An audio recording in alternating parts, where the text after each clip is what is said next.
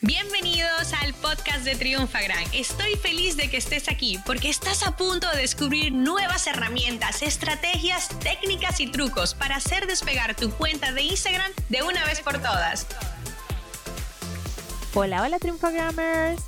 Yo soy Paula, Community Manager de Triunfagram y estoy como siempre muy feliz de estar con ustedes el día de hoy. En este episodio hablaré sobre las desventajas o el por qué no debes comprar seguidores para tu cuenta de Instagram. Y la verdad, esta idea o la inspiración, lo que me llevó o me motivó a realizar este capítulo, fue una pregunta que me llegó el día de hoy justamente a la bandeja de mensajes directo de nuestra cuenta de Instagram arroba triunfagram, en la cual me decían o me preguntaban que por qué no era beneficioso comprar seguidores para tu cuenta. Y yo voy a empezar, como siempre, por decirles, por muy cliché que suene, y creo que es algo que he dicho en todos y en cada uno de los episodios de, nuestra, de, de este podcast, y es que las redes sociales son para hacer comunidad. Tú no buscas ventas. Siempre una cosa va a llevar a otra, pero la, la finalidad de las redes sociales es que tú tengas una comunidad.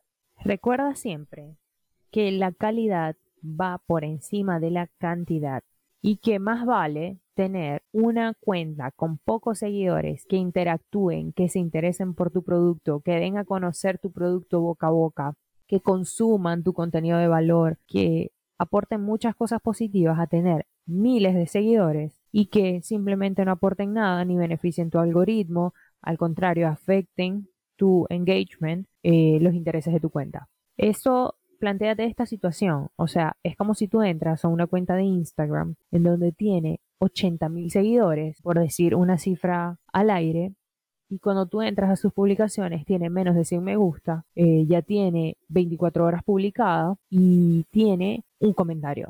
Entonces tú, si esta tienda es de productos de belleza o del cuidado de la piel, por decirte un ejemplo, ¿qué impresión puede causar esa, esa cuenta en ti? Evidentemente no te va a generar la confianza.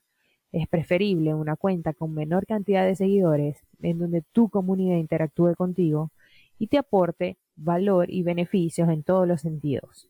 Una forma eh, de salir de los seguidores que ya compraste, eh, la verdad es que para esto no hay una fórmula mágica.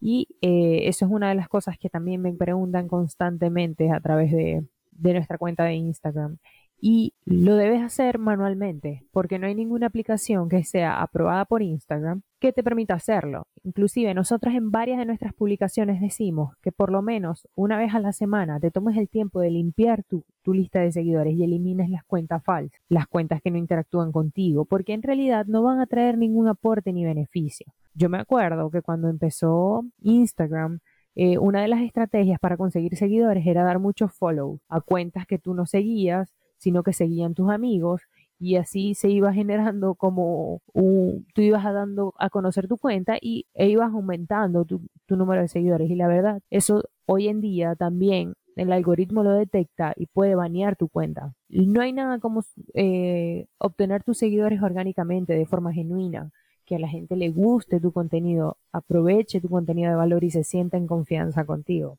Recuerda que siempre que tú aportes contenido de valor te mantengas en tendencia, aportes cosas beneficiosas a tu comunidad, te hagas siempre presente, no olvides utilizar las historias, si es necesario, apóyate en publicidad.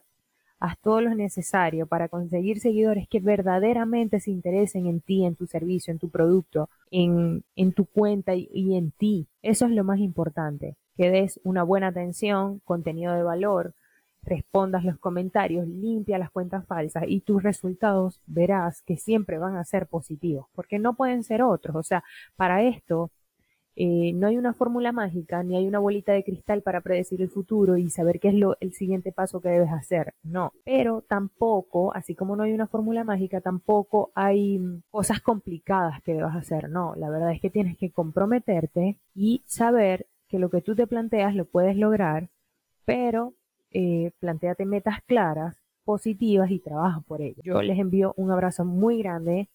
Eh, recuerden que cualquier duda, comentario, inquietud eh, pueden escribirme a través de la cuenta de Instagram arroba triunfagram, en donde con todo el cariño del mundo te atenderé. Mi nombre es Paula Decán, Te envío un beso muy grande y nos vemos en un próximo episodio. Bye. Esta sesión se acabó y ahora es tu turno de tomar acción. Suscríbete para recibir el mejor contenido de Instagram. Y si te ha gustado este episodio, compártelo en Instagram etiquetándonos arroba triunfagran.